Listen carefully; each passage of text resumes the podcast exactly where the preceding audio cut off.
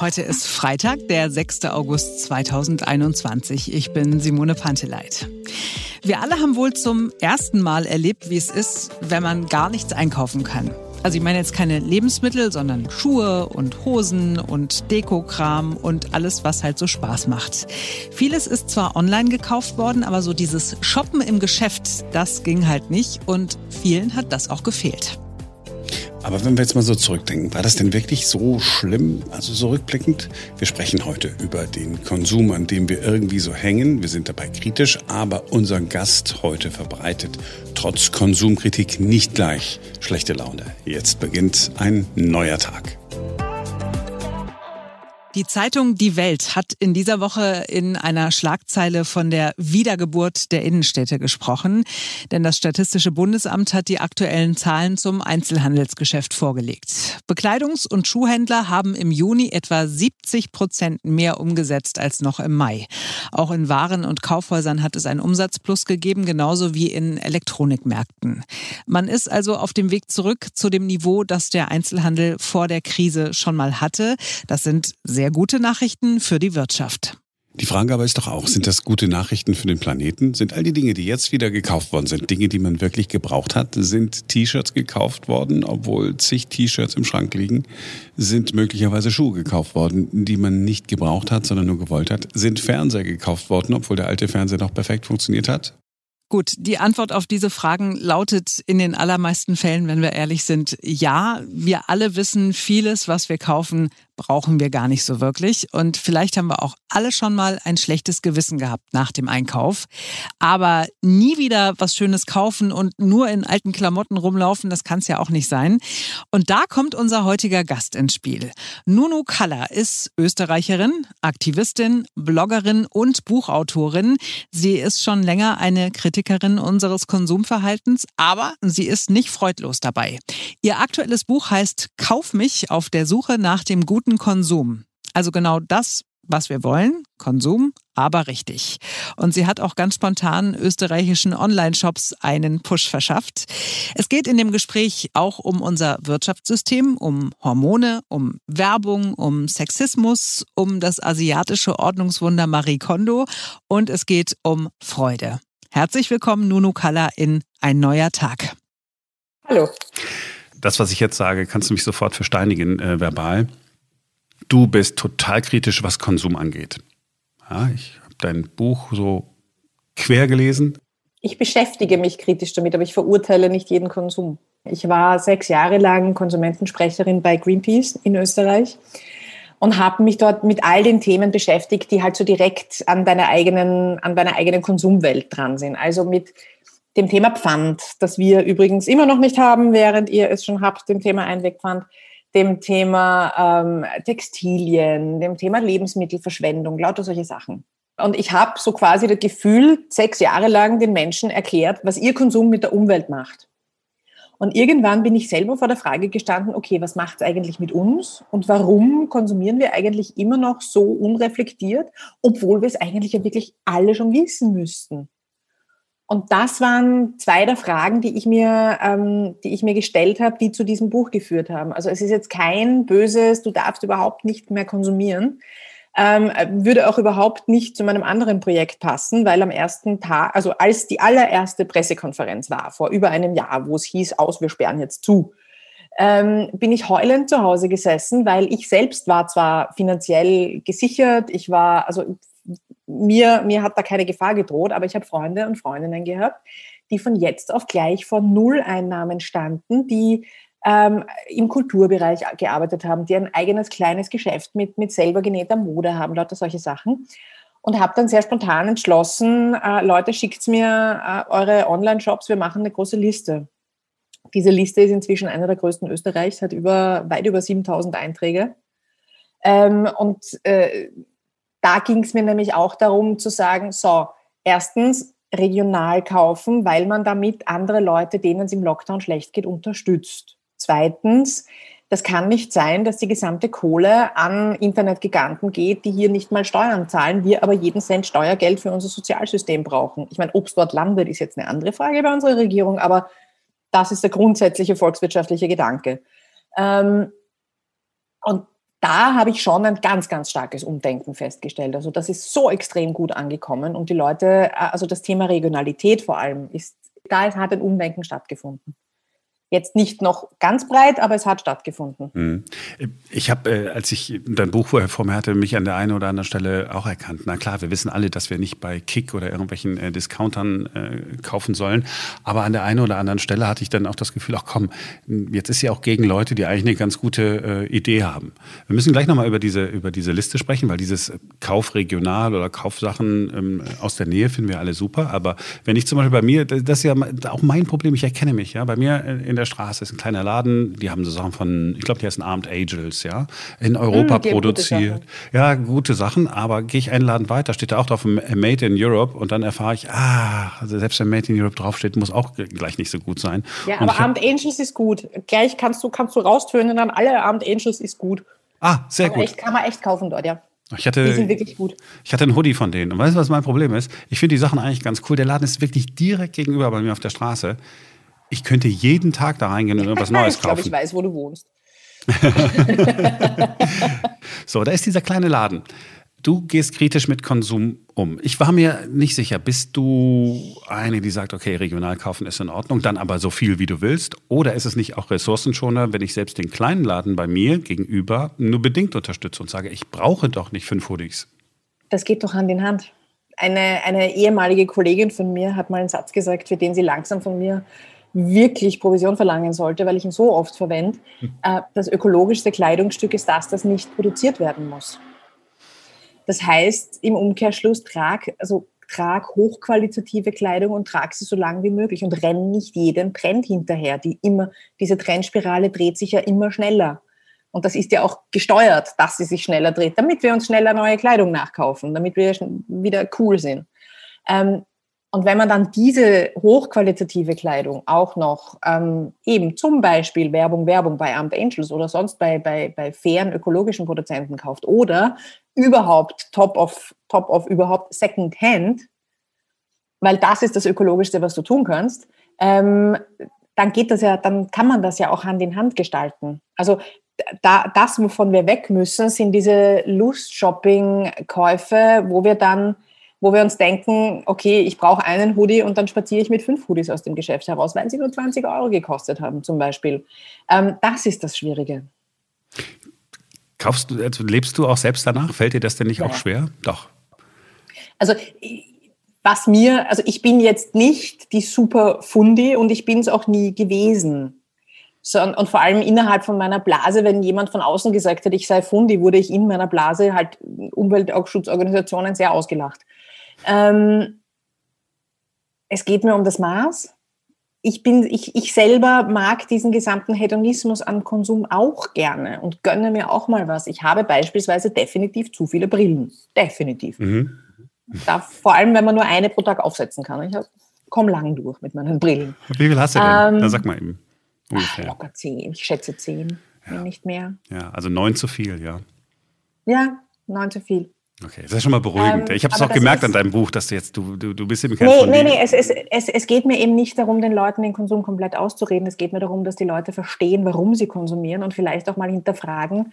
Ähm, wenn sie jetzt äh, einen scheiß Tag im Büro hatten und sie gehen über eine Einkaufsstraße nach Hause und sie biegen noch schnell zum H&M ein und sie gehen mit fünf neuen T-Shirts da wieder raus und fühlen sich dann besser, das wollte ich erklären, warum sie sich besser fühlen und dass es da eigentlich auch andere Methoden gibt, die vielleicht ein bisschen ressourcenschonender sind, sich diese guten Gefühle zu organisieren. Das ist ganz interessant und sehr unterhaltsam äh, auch erklärt, wenn du sozusagen dir immer Experten ranholst und äh, dich mit denen äh, zu einem äh, zu einem Kaffee triffst.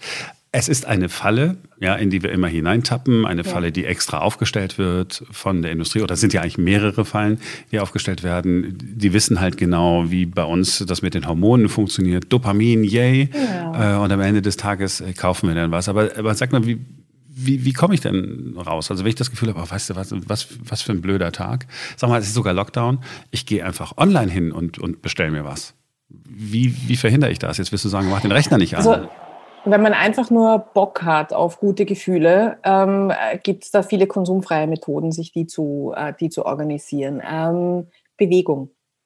Also was ich sehr, sehr oft mache, wenn ich, also ich kann mich erinnern an eine Situation, da war ich so richtig, richtig mies drauf. Und irgendwann hat, äh, und ich raunz mich aus, Entschuldige, ich maule mich aus bei einem Freund, raunzen ist sehr wienerisch. Ähm, ist okay, ist okay. Wir verstehen dich schon. Ähm, und der sagt, sag mal, wann warst du eigentlich das letzte Mal laufen? Und ich so, ähm, ein paar Wochen her. Und habe mich dann wirklich, habe so quasi seinen Rat befolgt und habe mich aufs Fahrrad gesetzt und bin einfach, bin einfach nur eine Stunde lang ähm, den Windfluss entlang gestrampelt. Und es ist mir dann besser gegangen, weil der gleiche Dopaminausstoß stattfindet. Es braucht ein bisschen länger, bis er sich aufbaut, aber es findet der gleiche Kick statt. Anderes Beispiel, Sex. Anderes Beispiel, Zeit ich, Lockdown schwierig, Zeit mit Freunden verbringen, sich bewusst treffen, am Abend in der Wiese sitzen bei einem Bier und so. Das löst alles das Gleiche aus. Es muss nicht der Kaufimpuls sein. Das ist, und das, das ist, das ist einmal die eine Geschichte, die, ähm, mit der ich sehr viel arbeite. Ähm, wenn, wenn mich dieser, dieser Wunsch überkommt, wobei der ist inzwischen nicht mehr allzu ausgeprägt. Ähm, und das zweite ist eine ganz, ganz, ganz einfache Frage die ich mir jedes Mal stelle, wenn ich, wenn ich einen Kaufimpuls habe, die ist so einfach, dass es eigentlich schon fast lächerlich ist. Brauche ich das wirklich?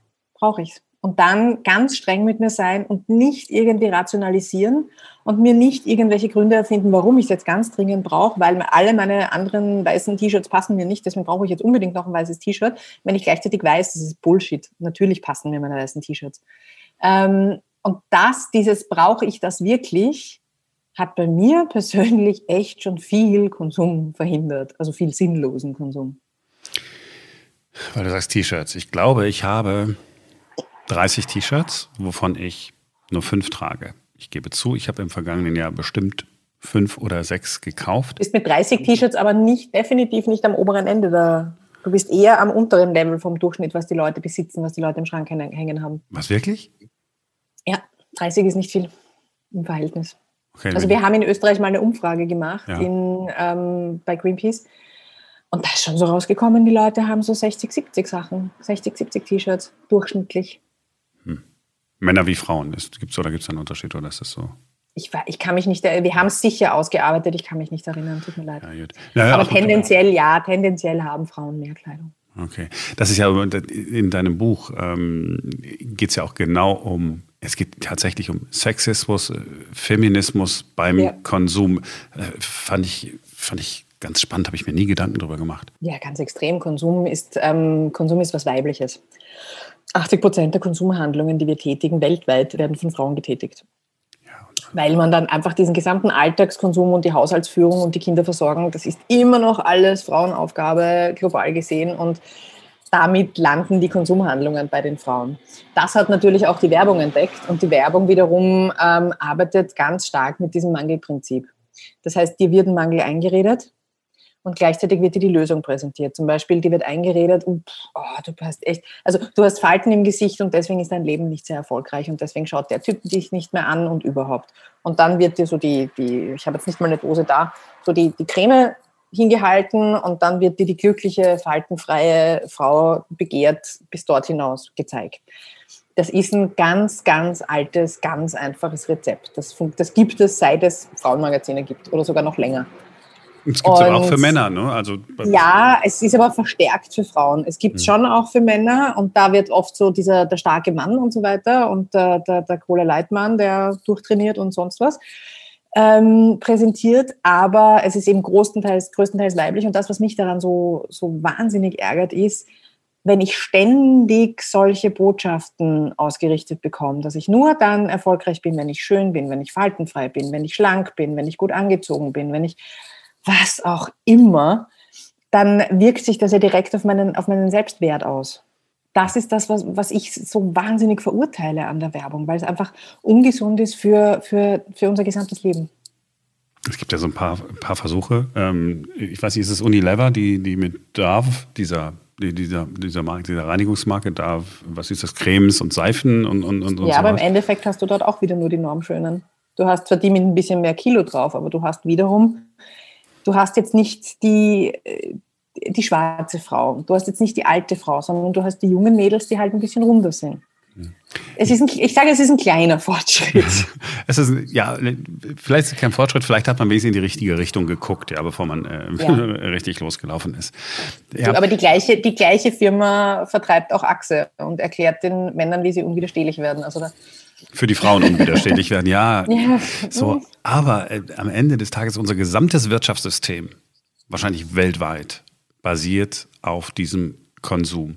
Das äh, heißt, selbst wenn wir deinen Gedanken zu Ende denken und du, du verlangst nichts von mir, aber du machst mich aufmerksam. Ich meine, wenn wir alle jetzt tatsächlich sagen würden, okay, wir sind very sustainable. Ich kaufe ein Hoodie äh, nicht bei Boss äh, in Vietnam hergestellt, sondern meinetwegen wieder von Armed Angels gegenüber in meinem Laden, hält fünf Jahre, zehn Jahre, keine Ahnung. Ich hätte in der Zeit fünf kaufen können das, wofür du plädierst und was ich sehr gut nachvollziehen kann und was moralisch auch richtig ist, würde aber doch zum, ja, zum Zusammenbruch unseres Wirtschaftssystems führen, oder?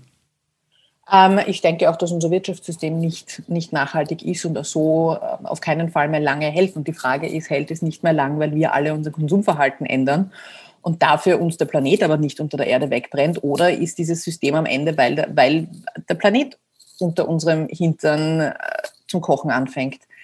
Dass dieses System am Ende ist, dass wir in einem, in einem Spätkapitalismus leben, daran gibt es nichts zu rütteln. Das ist Tatsache. Und die Frage ist, ähm, wie wir diesem Ende begegnen.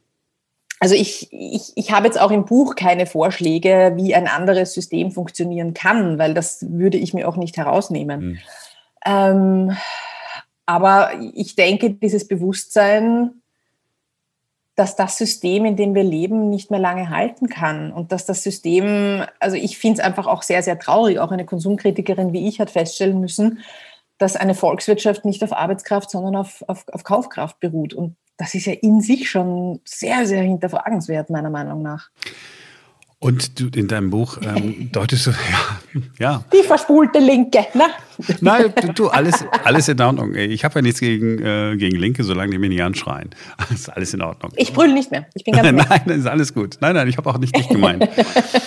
In deinem Buch äh, deutest du das immer mal, mal wieder an, dass du sozusagen hier dieses geänderte Konsumverhalten, wir reden über Armed Angels und äh, dies, das, da kostet der Hoodie äh, mehr, also ist jetzt nicht unbezahlbar, so, so ist es auch nicht, äh, deutlich mehr. Ähm, eine Edelstahl, ähm, Edelstahl-to-go-Becher ist deutlich teurer. Das heißt, es gibt einmal diesen Elitenkonsum, der so ein exklusiver und nachhaltiger Konsum ist, von dem wir aber auch sagen, vielleicht können sich 50 Prozent der Menschen in, in, den Gesellschaften, in denen wir leben, diesen nachhaltigen Konsum eigentlich gar nicht leisten. Die gehen einfach weiter zu Primark. So, zwei Punkte. Erstens, mhm. äh, Menschen, die ähm, in ärmeren Verhältnissen leben, und zwar egal, ob das hier oder in Bangladesch ist, haben automatisch einen kleineren ökologischen Fußabdruck als die, die ähm, reicher sind. Das ist nachgewiesen. Ähm, das heißt, denen jetzt auch noch ihren Konsum vorzuwerfen, halte ich für sehr schwierig. Also mhm. halte ich einfach für, für, für moralisch verwerflich eigentlich. Ähm, und zweitens, da geht es aber auch um, um, um eine Form von Umrechnen, weil der Kaffeebecher ist ein super Beispiel. Du kannst, also jede Bäckerei, die ich kenne, gibt mir 30 bis 50 Cent weniger, wenn ich, ein, also kostet mich der Kaffee weniger, wenn ich mit dem Mehrwegbecher hingehe. Und ich weiß, dass dieses Coffee-to-go-Thema ist schon ein wahnsinniges Elitenthema. Ich verwende es jetzt trotzdem gesetzt den Fall, ich gehe fünfmal die Woche und hole mir in der Früh einen Coffee to go. Ähm, dann habe ich einen Mehrwegbecher in eineinhalb bis zwei Monaten drinnen. Und ab dann zahle ich mehr.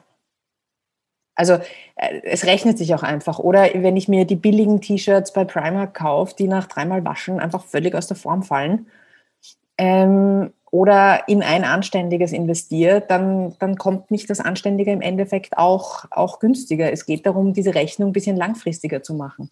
Ja, und es ist alles gar nicht so lange her. Also meine, meine Großmutter, selbst meine Mutter, das waren immer, wieso, das ist doch noch gut, das muss man noch nicht wegwerfen, ist doch etwas, das ist ja jetzt nicht hunderte von Jahren her, sondern bei meiner Großmutter äh, war es tatsächlich so, die sind jetzt nicht irgendwo in irgendwelche, es gab ja so viele Läden, Läden gar nicht, sondern die sind zu ihrem Laden gegangen, wo die immer hingegangen sind, den es schon immer gab. Und dann hat man halt die Sachen gekauft und dann wurde der getragen. Und äh, kennen, kennen, kennen wir alle äh, von unseren Großeltern. Das kam ja erst so in den, in den letzten Jahren so. Und du beschreibst, dass wir in die, in die Falle getappt sind. Du hast gesagt, ist böse, wenn ich das jetzt so zusammenfasse. Du hast gesagt, das nächste Mal, wenn ich möglicherweise in die Konsumfalle tappe, soll ich laufen gehen. Aber wahrscheinlich machen das viele Menschen nicht. Das ist schon sehr billig. Es ist ja, sehr billig zusammengefasst. Ja, also, ja, ich weiß. Nee, da gibt es schon sehr viele mehrere Gründe und was diese und Gründe und Möglichkeiten und was die sind, kann man übrigens in meinem Buch nachlesen. Werbung, Werbung. Gerne. Ja, nee, also äh, ich glaube, dass es einfach vor allem wichtig ist, sich mal damit auseinanderzusetzen, warum man konsumiert. Und jede, jede Person erzählt mir, die das Buch gelesen hat, fühlt sich an einer anderen Stelle abgeholt. Das ist ganz spannend. Also bei ja. jedem klickt es irgendwo. Und ich sage das seit Jahren, bei jeder Person liegt der Schalter woanders. Aber jeder hat so einen, seinen persönlichen Glühbirnen-Aha-Moment, wo es dann zu einem Umdenken kommt. Und deswegen kann man da kein, äh, kein Standardrezept drüber stülpen, sondern da geht es einfach darum, Informationen geben, ein bisschen die Argumente auffächern und schauen, wo man die Person abholen kann. Ja. Und dein Buch ist total unterhaltsam. Also es ist, es ist, es ist, es ist null, äh, null langweilig, null erhobener Zeigefinger, weil wenn man denkt, ja. ah, Greenpeace-Hintergrund oder so, ah, könnte ja schon sein, dass sie mich äh, sozusagen moralisch fertig macht, ohne mich ja, fertig machen zu wollen. Ähm, und ich fand halt tatsächlich bemerkenswert, ich habe es äh, vorhin auch schon, äh, als wir uns kennenlernten, ähm, äh, gesagt, oh, ich habe so am Ende sozusagen, ah, okay, wo ist das letzte Kapitel? Was muss ich jetzt tun? Wo sind die, die drei Punkte? Und du hast dann gesagt, nee, habe ich bewusst nicht gemacht. Ja, habe ich bewusst nicht gemacht. Also es ist das, das Fazit, was guter Konsum ist, wo ich lande, ist eben äh, einerseits ein reduzierter Konsum und damit eben dieses Reflektieren, brauche ich es überhaupt? Ähm, und auf der anderen, weil ganz, ganz viele Konsumhandlungen finden statt, weil jemand ähm, böse zu dir war, weil du einen miesen Tag hattest, weil du dich aus irgendeinem anderen Grund unwohl finde, find, fühlst und deshalb gehst du kaufen. Also das ist eben diese biochemische Reaktion.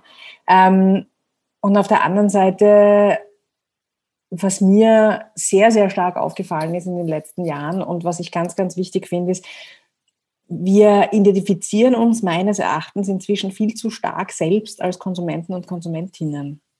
Und wir übernehmen damit eine Verantwortung und nehmen sie den Unternehmen ab, die ich nicht okay finde. Weil wenn ich sage, als Einzelkonsument, als Endkonsumentin quasi, mhm. wenn ich sage, mit, äh, mit meiner Geldbörse habe ich die Macht, weil ich entscheide, ob ich es jetzt zu Amt Angels trage oder zu Primark, und ich entscheide, welches System ich unterstütze, dann hat das absolut seine Legitimation. Das ist absolut richtig, aber es ist nicht, es, diese Macht ist enden wollend, mhm. weil die Konzerne, die produzierenden Konzerne an einem viel längeren Hebel sitzen und mir inzwischen schon mehrfach begegnet ist, dass Werbung von riesengroßen Konzernen mir erklärt, mit deiner Geldbörse hast du die Macht.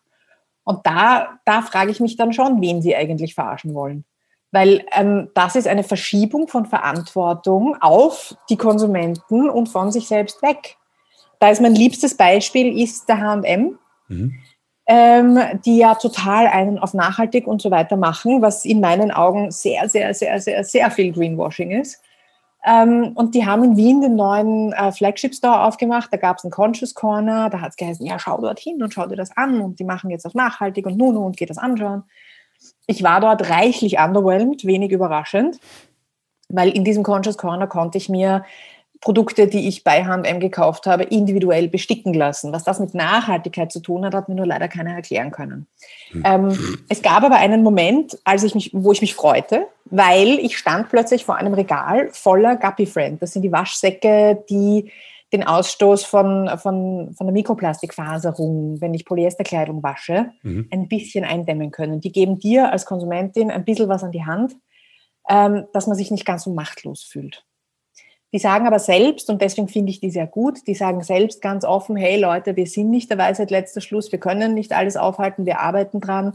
Aber das ist zumindest jetzt mal eine erste Möglichkeit, ein bisschen was einzudämmen, damit weniger Plastikfasern im Abwasser landen denke mir, hey, cool, da stehen jetzt gerade unglaublich viele dieser Produkte. Das heißt, dass dieses Start-up ordentlich raufskalieren konnte, wenn sie mit H&M kooperieren. Stehe an derselben Stelle, drehe mich um 180 Grad um, stehe vor einer riesigen Kleiderstange voll mit Polyesterblusen um 8,99.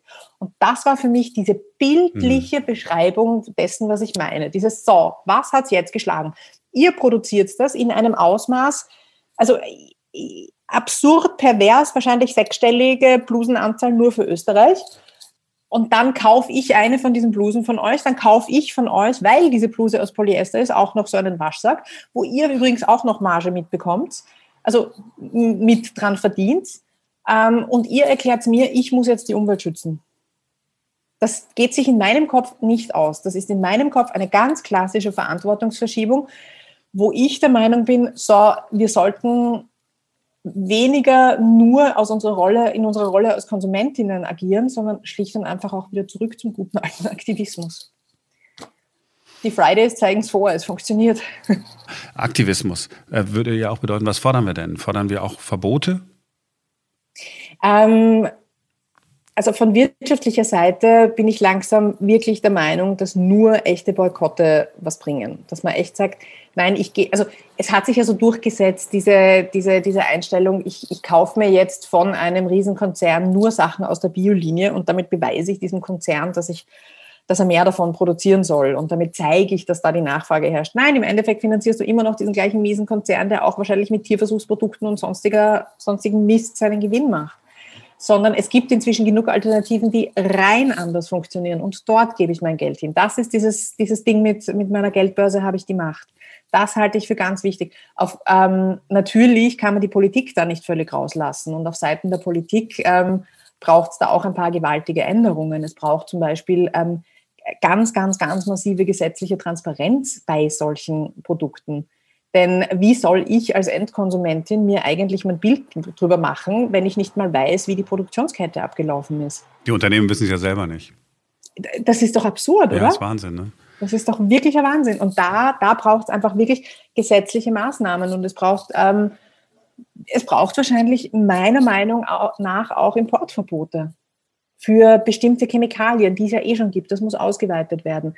Ähm, für kannst du, kannst du die Transparenz nicht nachweisen, sorry, kannst du bei uns nicht verkaufen, fertig. Also das, das halte ich für ganz, ganz wichtig. Da ist, da ist die Politik auch schwer in der Verantwortung. Ja, weil wenn, wenn äh, Unternehmen transparent sein müssen, haben die auch erstmal überhaupt ein Interesse daran, überhaupt nachzugucken, wie ihre Sachen hergestellt werden. Im Moment ja, leben die ja ein bisschen davon zu sagen, na, wir wissen es gar nicht, wir haben da den Subcontractor und wir ja. haben da, der hat aber unterschrieben, dass alles in Ordnung ist.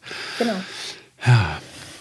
Und ähm, einfach zu sagen, okay, wirklich für den Planeten ungesunde Kleidung, Plastik, Polyester. Ich meine, ja, zum, zum Joggen, ich gebe zu, habe ich, mein Gott, was ich schon alles gekauft habe, ja. Weil es ist so praktisch, ja. Dann ist es nicht so, nicht so feucht. Baumwolle wäre gegangen, ist vor, vor 50 Jahren auch gegangen. Kann man, soll man es besteuern? Soll man sagen, okay, pass mal auf, 100% steuern? Sind das Lösungsmöglichkeiten? Also bei der Funktionskleidung verstehe ich es, dass, ähm, dass man jetzt nicht unbedingt im Baumwoll-T-Shirt immer joggen gehen kann. Das, das, oder, oder, oder im, im Wollwald Skifahren kann. Das, das verstehe ich. Da, da, da ist die Weiterentwicklung sicherlich auch eine, eine, eine gute, weil sie für mehr Convenience sorgt. Was man aber definitiv nicht braucht und was der viel größere Anteil ist, ist das Sommerkleid aus Polyester, die Bluse aus Polyester. Nein, das geht aus anderen Materialien. Und das macht aber einen viel größeren, also diese Alltagsbekleidung, das macht, das, die ist das große Problem, weil die ist die Masse. Ähm, erzähl mir noch kurz von, von, der, von der Liste mit regional produzierenden Unternehmen. Es war diese berühmte erste Pressekonferenz von inzwischen über 300 Pressekonferenzen übrigens, ähm, wo es geheißen hat, so, es wird jetzt alles zugesperrt, wir fahren das Land runter, Geschäfte werden gesperrt, Theater sperren zu, alles. Ähm, nicht nur, dass das eigentlich ein kollektives Trauma war, also wir waren ja alle nur in der Angst und im Schock damals, ähm, hat es mir das Herz zerrissen im Gedanken an Freunde von mir, die am Theater arbeiten, die selbstständige Designer sind, die vielleicht einen eigenen kleinen Laden haben und die sind von jetzt auf gleich vor null Einnahmen gestanden, einfach nichts. Plus habe ich, hat mich auch wahnsinnig geärgert, ähm, dieser Gedanke, okay, ich kann noch online bestellen, das funktioniert, ich kann mir kontaktfrei liefern lassen, aber was ist denn der erste Gedanke? Der erste Gedanke ist Amazon. Hm. Sämtliche Steuern gehen aus dem Land raus, weil Amazon bei uns keine Steuern bezahlt. Und da herrscht ein wahnsinniges Ungleichgewicht dem heimischen Handel gegenüber und dem heimischen E-Commerce gegenüber. Und ich habe äh, sehr spontan beschlossen, also zwischen diesem ersten Gedanken und, und dem ersten Posting auf Facebook waren keine drei Minuten, ähm, habe beschlossen, ähm, so, ich sammle jetzt, äh, ich mache jetzt einen Aufruf, schickt mir bitte alle eure Webshop-Adressen und ich mache eine Liste, damit man einfach einen Überblick hat, ähm, äh, wo man sich in Österreich noch was liefern lassen kann. Und das Ding ist so ausgeartet, dass ich nach 48 Stunden eine fertig programmierte Datenbank eines Freundes hatte und nach einer Woche über 3000 Einträge, inzwischen über, weit über 7000. Ähm, und das wurde auch wirklich genutzt. Und das hat mir schon gezeigt, dass die Leute schon bereit waren, auch jetzt zu mehr Regionalität und, und, und die Situation schon auch verstanden haben. Aber ich finde es schon, also ich, ich lache auch selber drüber, dass die Konsumkritikerin Kalle eine Riesenliste mit Webshops im, im Internet hat. Aber finde ich super. Ich, ich, nehme mich selber nicht so ernst, deswegen finde ich es lustig. Ja, die Brüchigkeit ist doch das, ist doch das Spannende, wie immer. Ähm, würdest du sagen, wenn ich sage, ach komm, die Liste ist so spannend, ähm, vielleicht sind da auch Produkte bei, die ich als Deutscher äh, kaufen wollen würde, dann würde ich einen österreichischen lokalen Händler unterstützen, aber es müsste hierher transportiert werden. Wäre das aus deiner Sicht gut? Gut, wenn ich äh, da bestelle? Oder würdest du sagen, nee, ist eigentlich nicht richtig?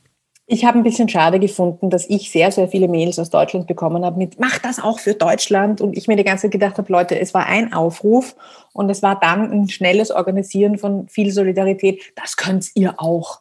Mhm. Und ich habe ehrlich gesagt darauf gewartet, dass das in Deutschland auch passiert, aber mir sind nicht viele Beispiele untergekommen. Wir haben vor einigen Wochen nach diesen Beispielen gesucht. Wir haben keine gefunden. Da geht es wirklich darum, selbst aktiv zu werden. Und ich bin, ich bin halt so eine Macherin. Ich habe eine Idee und dann denke ich mir, ich mache das jetzt einfach gleich. Und habe danach einen Arsch voll Arbeit und ärgere mich. Aber ähm, es, es geht einfach wirklich darum, auch dieses, schieb's nicht an den anderen ab. Wenn du das haben willst, dann mach's. Okay, angekommen die Botschaft. Mach jetzt endlich. ähm, letzte Frage noch. Ähm, einfach nur, weil ich, weil ich Freude daran habe, wenn du dich ein bisschen ärgerst. Ähm, was hast du gegen Marie Kondo, die Frau, die dafür sorgt, dass die Leute nur noch Dinge benutzen, die sie wirklich brauchen und ist voll gegen den Konsum, diese Frau, und du findest sie blöd? Das tut sie ja nicht. Das Ding ist, die Frau hat, hat Millionen damit verdient, dass sie ähm, uns beibringt, wie wir ausmisten was ich an sich schon ein geniales Marketingkonzept finde, weil ihr Geld hätte ich gern verdient. Damit, dass ich den Leuten beibringe, wie man seine Wohnung aufräumt. Ja, Aber okay, soll sein, hat mich gefreut, war gut. Die Leute haben mehr überlegt, was sie eigentlich brauchen. Die Leute haben sich wirklich mit diesem Produkt auseinandergesetzt, mit den vielen Produkten auseinandergesetzt und auch das hat zu einem Umdenken im Konsum geführt. Alles gar kein Thema, gut, freut mich. Aber danach mit einem Webshop rausgehen mit die, und Produkte anbieten, die wirklich die, auf die die Welt nicht gewartet hat. Und dass die nur klassische steht blöd in der Wohnung herum Produkte sind und das Ganze um einen Höllenpreis. Ähm, da denke ich mir halt wirklich, liebe Frau Kondo, da hast mal wohl wieder, also da ist die Gier mit dir durchgegangen. Du hast wirklich kein Produkt gefunden, das du hättest äh, gebrauchen können? Also weder die Teedose um 200 Euro noch Wahnsinn, das Mini-Seifenstück um 22 Dollar noch, und das sind meine Favoriten, die Klanggabel mit den unterschiedlichen Kristallen, weil jeder Kristall klingt ja unterschiedlich, äh, haben mich jetzt massiv gereizt, muss ich zugeben. Also nein, da war die Baumwolltasche um 45 Dollar fand ich auch etwas übertrieben, wenn ich sie im DM um 2 Euro kriege.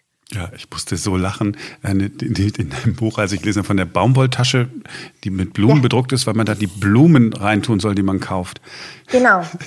Und da, dann ist sie aus Baumwolle, wo ich mir denke, Alter, ich gebe doch keinen nassen Blumenstrauß in eine Baumwolltasche. Geht's noch? Wahnsinn. Okay, äh, danke, dass ich dich zum Schluss nochmal äh, provozieren durfte.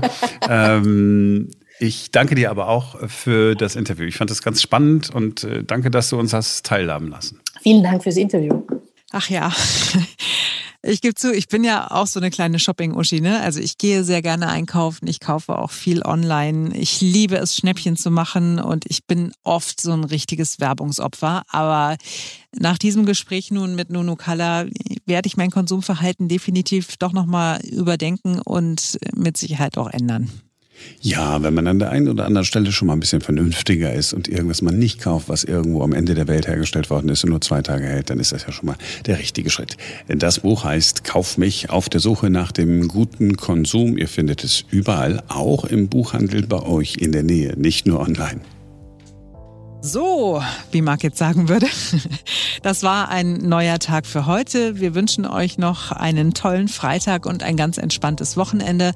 Macht was draus, erholt euch gut und wenn ihr Lust habt, dann hören wir uns Montag wieder, denn dann ist wieder ein neuer Tag.